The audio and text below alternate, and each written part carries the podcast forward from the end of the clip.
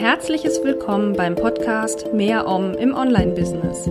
Ein Podcast für alle, die in ihrem Online-Business zu mehr innerer Ruhe, Kraft und Struktur finden wollen. Ich bin Claire Oberwinter, Selbstfürsorge-Coach für Online-Unternehmerinnen und Unternehmer und ich freue mich, dass du da bist. Genieße diese kleine Auszeit für dich und nimm das für dich mit, was du gerade brauchst. Und nun viel Spaß. Om. Ja, hallo und herzlich willkommen zu einer neuen Folge von Mehr Om im Online-Business. Heute mit dem Thema 15 Tipps zur Umsetzung der 5 plus 1 Stufen der Selbstfürsorge.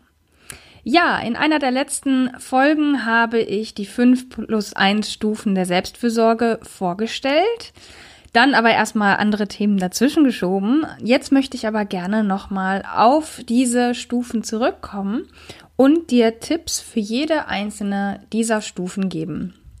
Wenn du noch nicht weißt, wovon ich spreche, dann empfehle ich dir, dir diese Folge erst einmal anzuhören, wo ich diese Stufen allgemein erstmal vorstelle. Wenn du die Folge schon gehört hast, dann können wir jetzt direkt weitermachen.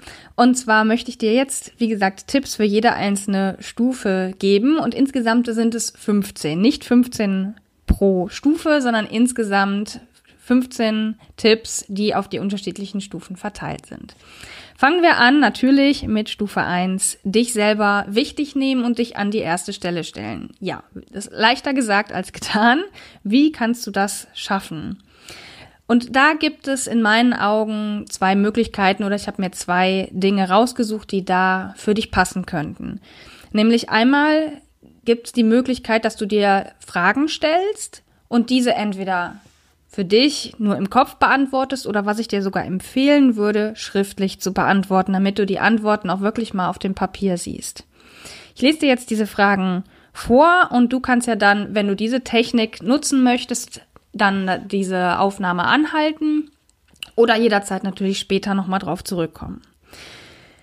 Die Fragen, die du dir stellen kannst, sind, wann hast du dich schon mal an die erste Stelle gestellt? Also welche Situation in deinem Leben gab es, wo du dich an die erste Stelle gestellt hast, dich wichtig genommen hast und, und gut für dich selbst gesorgt hast in dieser Situation? Also welche Situation gab es da? Wie hast du das geschafft, dich an die erste Stelle zu stellen? Was hast du getan in dieser Situation oder ja, vorher, um das zu erreichen? Wie hat sich das angefühlt? Also welche Gefühle waren damit im Spiel? Wie hast du dich gefühlt, als du gemerkt hast, ja, ich habe es wirklich geschafft, mich an die erste Stelle zu stellen? Und wie kannst du das von damals nutzen, um es wieder gelingen zu lassen? Also das heißt, was braucht es, um das erneut zu schaffen? Und wenn du darüber reflektierst, kann es schon sein, dass dir etwas auffällt, ah, damals habe ich das so gemacht, so könnte ich es genau wieder machen. Also es geht darum, ein Muster des Gelingens zu, ja, aufzudecken oder zu entdecken. Und wie gesagt, ich würde dir empfehlen, das schriftlich zu machen. Das hat dann nochmal eine größere Wirkung, als wenn du das einfach nur in deinem Kopf dir überlegst. Das ist die erste Möglichkeit. Die zweite ist, mit Affirmationen zu arbeiten. Möglicherweise hast du davon schon mal gehört oder auch nicht. Affirmationen sind letztendlich positive Glaubenssätze, die du dir immer wieder vorsagst, um sie in deinem Kopf und in deinem Herzen zu verankern. Ganz wichtig bei Affirmationen sind, dass sie positiv formuliert sein sollten und in Gegenwartsform. Also du solltest nicht sagen, ähm, ich bin nicht unwichtig, sondern ich bin wichtig. Das ist also eben positive Formulierung, also nicht mit nicht arbeiten oder kein oder so, sondern es wirklich positiv formulieren und Gegenwartsform. Also nicht irgendwie sagen, ich möchte mehr Sport treiben, sondern ich treibe mehr Sport. Also das wäre jetzt ein Beispiel für die Gegenwartsform. Wichtig wäre natürlich hier, dass du schaust, dass du eine Affirmation nutzt, die darauf einzahlt, dich wichtig zu nehmen. Also da könnte es zum Beispiel sein, dass du dir den Satz sagst, ich bin die wichtigste Person in meinem Business. Oder ich stehe an erster Stelle, alle anderen kommen danach oder was auch immer. Also wichtig ist, dass du für dich einen Satz findest, der für dich passt und wo genau das rüberkommt, was dieser erste Schritt beinhaltet, nämlich dass du dich wichtig nimmst und an die erste Stelle stellst. Und wenn du diese Affirmation hast, diesen Satz hast, kannst du auf unterschiedliche Arten damit arbeiten. Du könntest zum Beispiel dir eine Erinnerung ins Handy machen, die dir täglich diesen Satz auf dein Display zum Beispiel spült. Das mache ich auch. Ich habe ähm, zwei Sachen, die, an die ich täglich erinnert werde durch die Erinnerung in meinem iPhone. Und das hilft mir sehr, um mich mal kurz zu fokussieren und zu sagen, ja genau, ich konzentriere mich da mal für einen kurzen Moment drauf. Eine weitere Möglichkeit ist, irgendwie ein Post-it oder sowas zu nutzen und an deinen Laptop zu hängen oder dahin, wo du jeden Tag hinguckst, an den Spiegel zum Beispiel. Ist auch eine Möglichkeit. Wichtig ist, dass du das regelmäßig wahrnimmst und immer wieder drauf guckst. Ich finde es mit Erinnerung im Handy einfacher, weil ich das aktiv wegklicken muss. Ein Post-it übersehe ich schon mal. Aber das hängt davon ab, wie du tickst, sage ich jetzt mal, wie du reagierst. Deswegen möchte ich dir das ungern vorschreiben.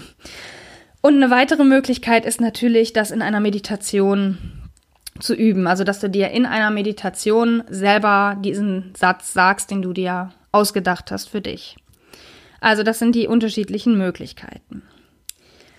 Dann geht's zur Stufe 2, nämlich dir die Erlaubnis geben, gut für dich selbst zu sorgen. Und auch hier kannst du mit Affirmationen arbeiten. Das ist die, der erste Tipp in diesem Bereich. Das habe ich ja jetzt genau ausgeführt, deswegen gehe ich da jetzt nicht nochmal drauf ein. Und die zweite Möglichkeit, oder vielleicht auch eine zusätzliche Möglichkeit, es muss ja kein Entweder-Oder, es kann ja auch ein zusätzliches sein, ist ähm, zu schauen, was deine Glaubenssätze sind, die dich vielleicht daran hindern, dir die Erlaubnis zu geben. Also du könntest dich ähm, auch hier hinsetzen und die Sachen aufschreiben, das würde ich dir auch empfehlen, und mal überlegen, was du über Selbstfürsorge denkst, beziehungsweise welche Sprüche und Redewendungen hast du regelmäßig im Kopf, wie zum Beispiel erst die Arbeit, dann das Vergnügen.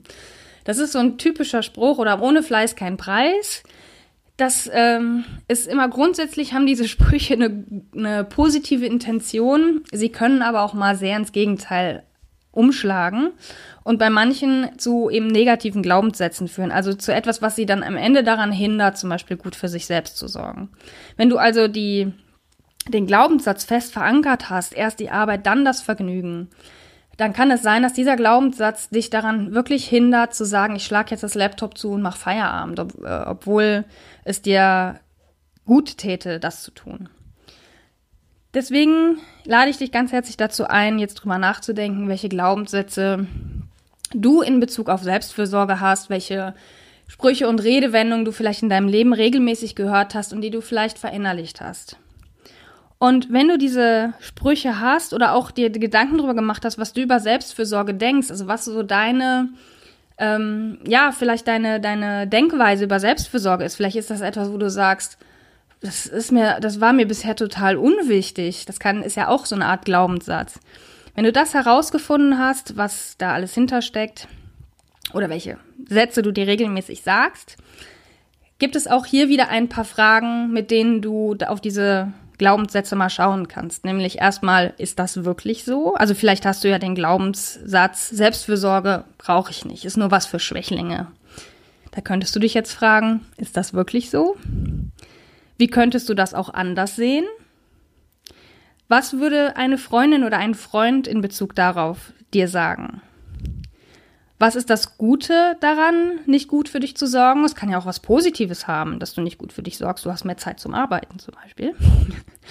Und welche Auswirkungen hat es, wenn du es dir nicht erlaubst, gut für dich zu sorgen?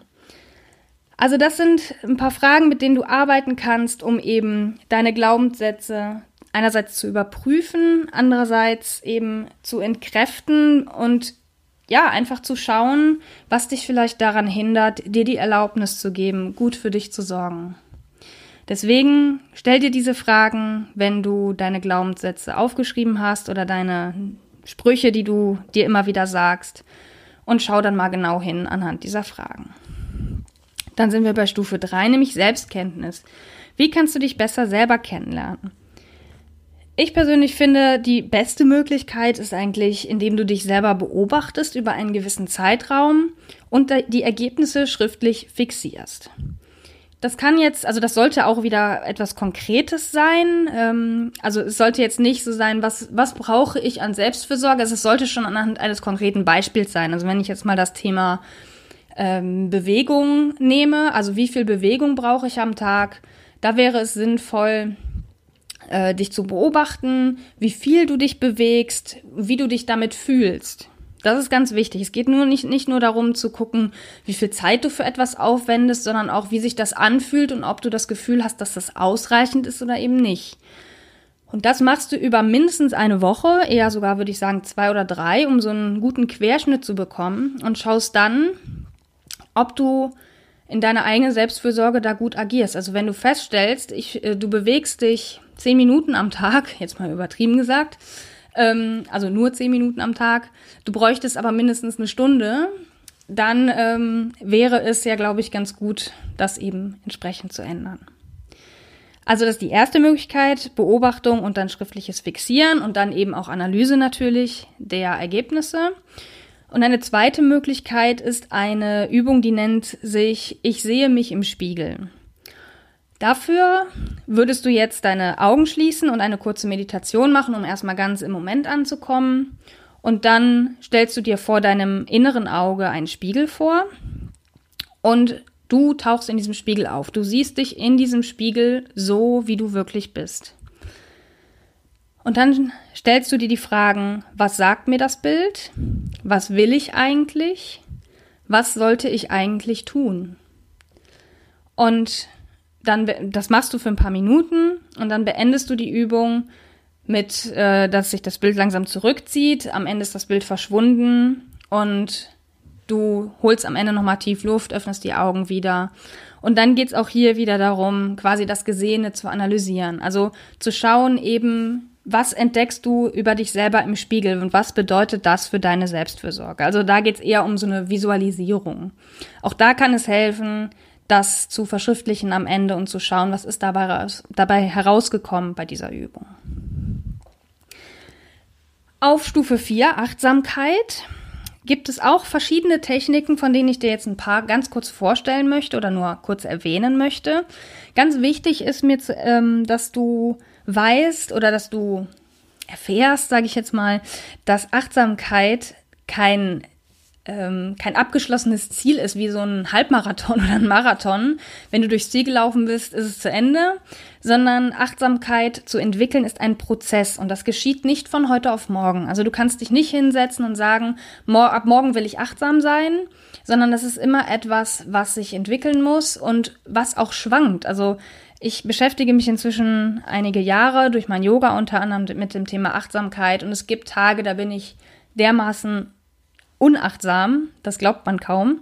Und dann gibt es Tage, an denen ich sehr achtsam bin.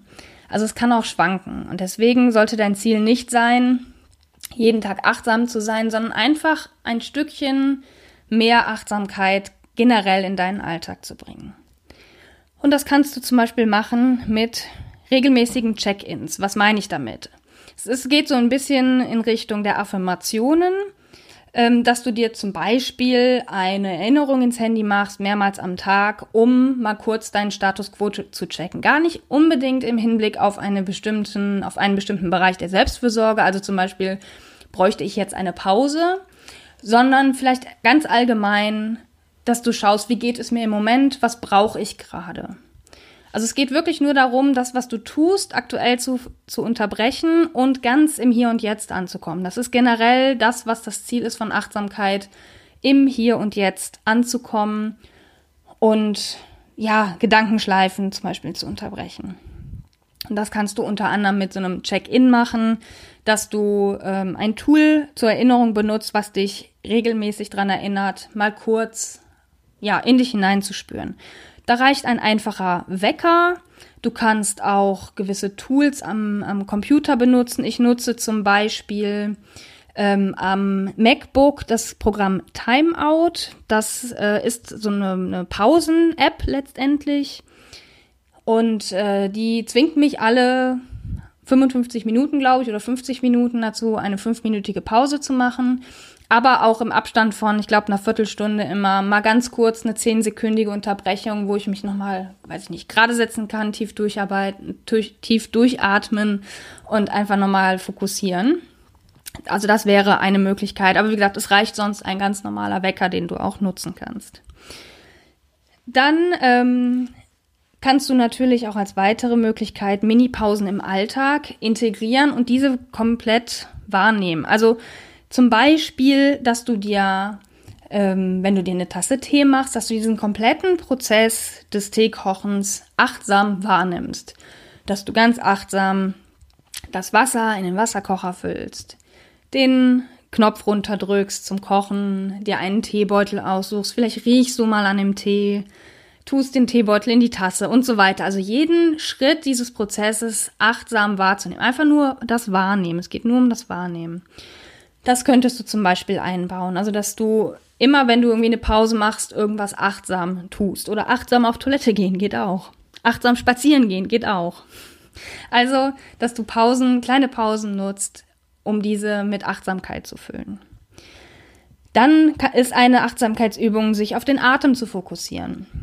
Also genau zu schauen, wie atme ich gerade, den Atem zu vertiefen und den Atem wirklich intensiv zu spüren. Eine weitere äh, Möglichkeit ist eine Gehmeditation, habe ich gerade schon vorhin angedeutet. Ähm, also, dass du zum Beispiel spazieren gehst und jeden Schritt achtsam wahrnimmst. Also vielleicht nicht für eine halbe Stunde oder eine ganze Stunde, aber dass du zumindest die ersten fünf Minuten oder so ganz achtsam gehst und versuchst, jeden einzelnen Schritt wahrzunehmen. Dazu zählt dann eben auch, dass das entsprechend langsam ist. Also es ist keine Schnelligkeitsübung, da kommt man dann nicht weit voran in der Zeit. Aber man hat auf jeden Fall die Möglichkeit dann, ja, eben jeden Schritt einzeln wahrzunehmen und zu gucken, was passiert eigentlich, wenn ich spazieren gehe. Eine weitere Möglichkeit ist der Bodyscan. Da gehst du Stück für Stück durch deinen Körper, fühlst jeden einzelnen Bereich deines Körpers. Das kann man sehr grob machen, dass man zum Beispiel nur Arme, Beine, Oberkörper, Kopf, Rücken macht. Man kann aber auch zum Beispiel jeden einzelnen Finger oder jede einzelne Zehe an den Füßen spüren. Da gibt es unterschiedliche Varianten. Das hängt ja auch ein bisschen von der Zeit ab.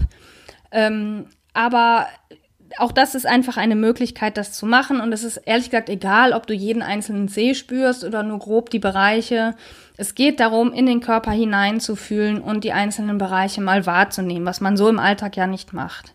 Auch das ist eine Möglichkeit, um eben mehr Achtsamkeit in den Alltag zu bringen. Und natürlich als letzte Möglichkeit Yoga, Meditation als Grundtechniken, sowas wie Fokus auf Atem oder Bodyscan finden sich regelmäßig in der Meditation oder auch im Yoga wieder. Das natürlich als zusätzliche Option, mehr Achtsamkeit in den Alltag zu bringen.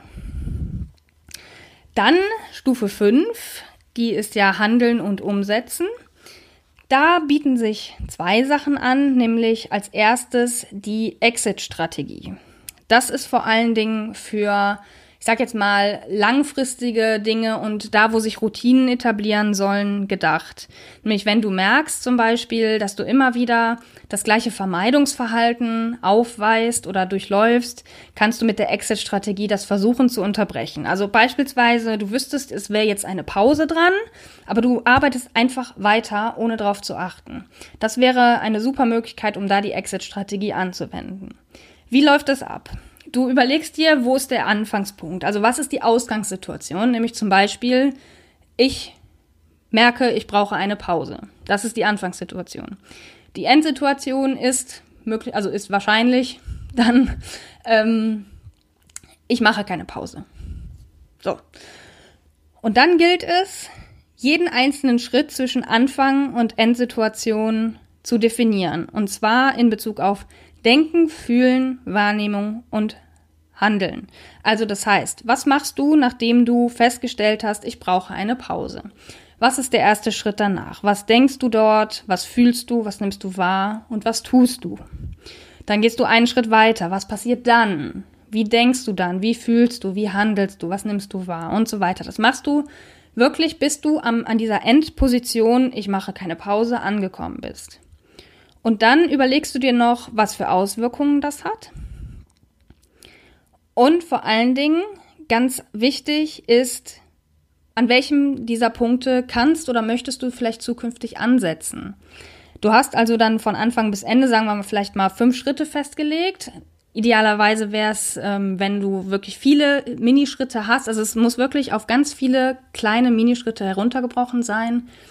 Und wenn du dann schaust, okay, an welchem dieser Schritte, die ich jetzt definiert habe zwischen Anfang und Ende, kann ich ansetzen oder möchte ich ansetzen. Idealerweise machst du das für jeden Schritt, dass du oder dass du bei verschiedenen Schritten guckst, wo du ansetzen kannst, dass du verschiedene Anknüpfungspunkte entwickelst und dich dann erstmal für eine Variante entscheidest, also für eine erste Intervention entscheidest. Beispielsweise ähm, setzt du ähm, an Schritt zwei, fünf und sieben irgendwie einen Punkt an, sagst du, okay, hier könnte ich eingreifen, indem ich das und das tue oder indem ich das und das nicht tue.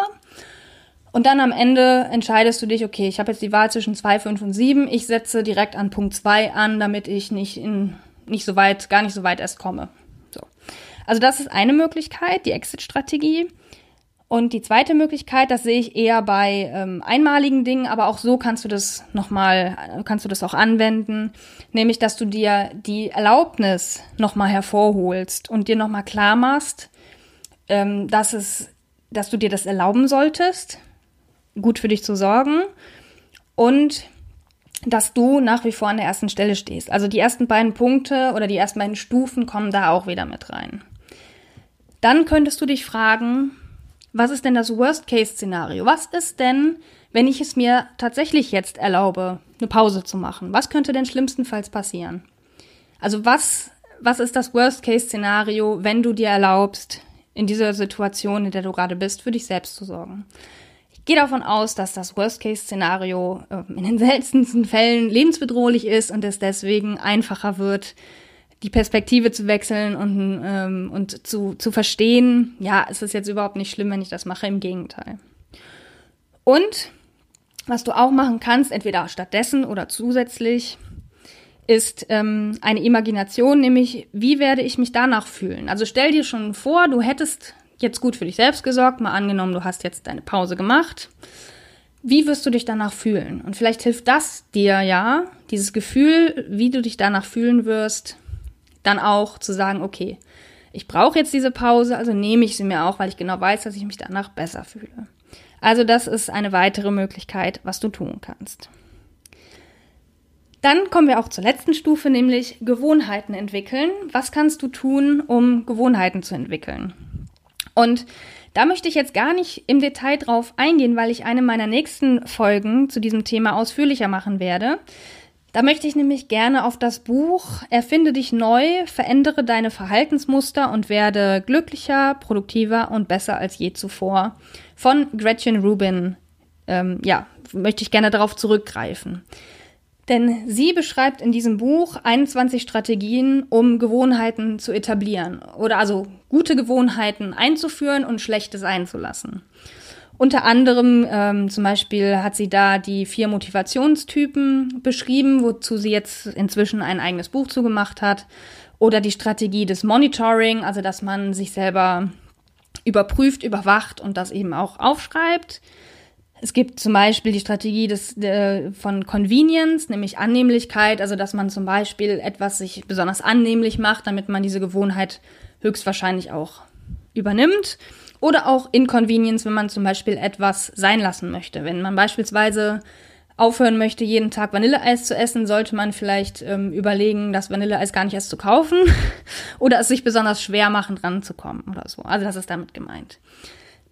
Ich möchte aber, wie gesagt, gar nicht so sehr ähm, ins Detail gehen, weil ich daraus eine eigene Podcast-Folge machen möchte, wo ich dir die 21 Strategien zum Etablieren von Gewohnheiten vorstellen möchte. Und zwar dann wirklich im Detail und was du tun kannst. Genau, das waren jetzt die Tipps, die 15 Tipps für die einzelnen Stufen. Und du kannst das alles nochmal nachlesen. Wenn du das jetzt hier eben als Podcast hörst, kannst du das auch im Blog nochmal nachlesen auf mehr-om.de slash blog. Dort findest du alle aktuellen Blogbeiträge. Und ähm, genau, dann hoffe ich, dass dir das auch geholfen hat, um die einzelnen Stufen besser erklimmen zu können. So drücke ich es jetzt mal aus. Ja, zum Schluss möchte ich dich gerne noch einladen, meinen Newsletter zu abonnieren, der sich Omspiration nennt. Das ist ein wöchentlicher Newsletter mit Links zu Blogbeiträgen und Podcastfolgen, mit Denkanstößen und Inspirationen, mit Links zu anderen interessanten Artikeln und auch Infos zu meinen kostenlosen und bezahlten Angeboten. Wenn du mein Newsletter abonnieren möchtest, dann geh auf mehr-om.de slash omspiration. Ich verlinke das aber auch nochmal in den Show Notes. Und ansonsten freue ich mich, wenn du meinen Podcast bewertest und, zwar am besten auf Apple Podcasts. Geh, such einfach den Podcast dort bei Apple Podcasts und dann gibt's da relativ gut sichtbar eine Option zum Bewerten. Und ich würde mich wirklich sehr, sehr freuen, wenn du meinen Podcast bewertest. Ansonsten freue ich mich immer über Rückmeldungen von dir, über Kommentare. Vielleicht magst du mir auch mal erzählen, ob du eine dieser Techniken aus dieser Podcast-Folge angewendet hast, wenn ja, welche und wie es dir damit gegangen ist. Du kannst mir auch jederzeit eine E-Mail schreiben an claire.mehr-om.de. Das war's für diese Folge. Ich danke dir wie immer fürs Zuhören und freue mich, wenn du nächstes Mal auch wieder dabei bist. Dann vielen Dank, schönen Tag noch und immer schön oben.